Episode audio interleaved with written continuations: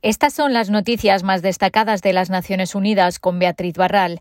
Varias agencias de la ONU han emitido un comunicado conjunto pidiendo a los estados que no expulsen masivamente a los haitianos. Las agencias para los refugiados, los migrantes y los niños y la Oficina de Derechos Humanos piden que se evalúen las necesidades de protección de los haitianos, se garanticen sus derechos básicos y ofrezcan mecanismos o acuerdos de estancia legal. Además, invitan a los países en las Américas a adoptar un enfoque regional integral.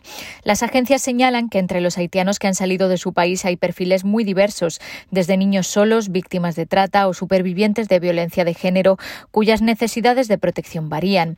Algunas de ellas tienen motivos bien fundamentados para solicitar protección internacional como refugiados, añaden, recordando que el derecho internacional prohíbe las expulsiones colectivas y exige la evaluación de cada caso. Sin embargo, casi 5.500 haitianos han sido deportados desde Estados Unidos desde el 19 de septiembre. El jefe de la OIM en el país explica que llegan seis o siete vuelos cada día.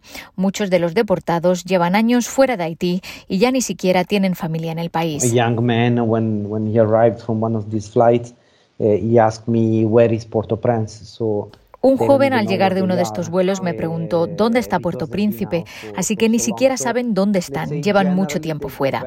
A veces esto también es difícil porque las familias contaban con sus remesas, así que también han perdido este apoyo y vuelven con las manos vacías.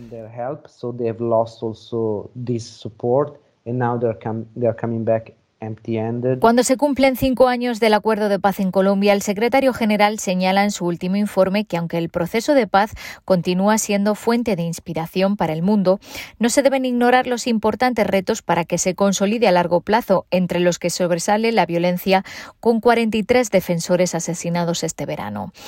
El informe, que abarca el periodo del 26 de junio al 24 de septiembre, reporta el asesinato de 14 excombatientes de las FARC, lo que eleva la cifra a 292 muertos desde que se firmó el acuerdo. La misión de la ONU en el país observó un importante deterioro de la seguridad de los excombatientes en Cauca, Nariño y Valle del Cauca. La Oficina de Derechos Humanos recibió información sobre asesinatos de 43 defensores, lo que representa un total de 158 asesinatos en 2021. Además, se documentaron 11 masacres que dejaron 38 víctimas, otras 16 están siendo verificadas. En ese sentido, el secretario general señala la importancia de fortalecer la presencia del Estado para frenar la violencia. El Comité contra la Desaparición Forzada pide a España que apruebe lo antes posible el proyecto de ley de memoria democrática, ya que su adopción representaría un avance para garantizar los derechos de las víctimas. El comité recomienda tomar las medidas necesarias para asegurar la pronta aprobación e invita al Estado a considerar la creación de un mecanismo encargado de determinar la verdad sobre las violaciones a los derechos humanos ocurridas en el pasado. Los expertos consideran que la ley ayudaría a garantizar el derecho de las víctimas a la justicia, la verdad y la reparación. El comité saluda también la presentación en 2020 de la proposición de ley sobre bebés robados, pero lamenta que su tramitación se encuentre atascada en el Congreso de los Diputados.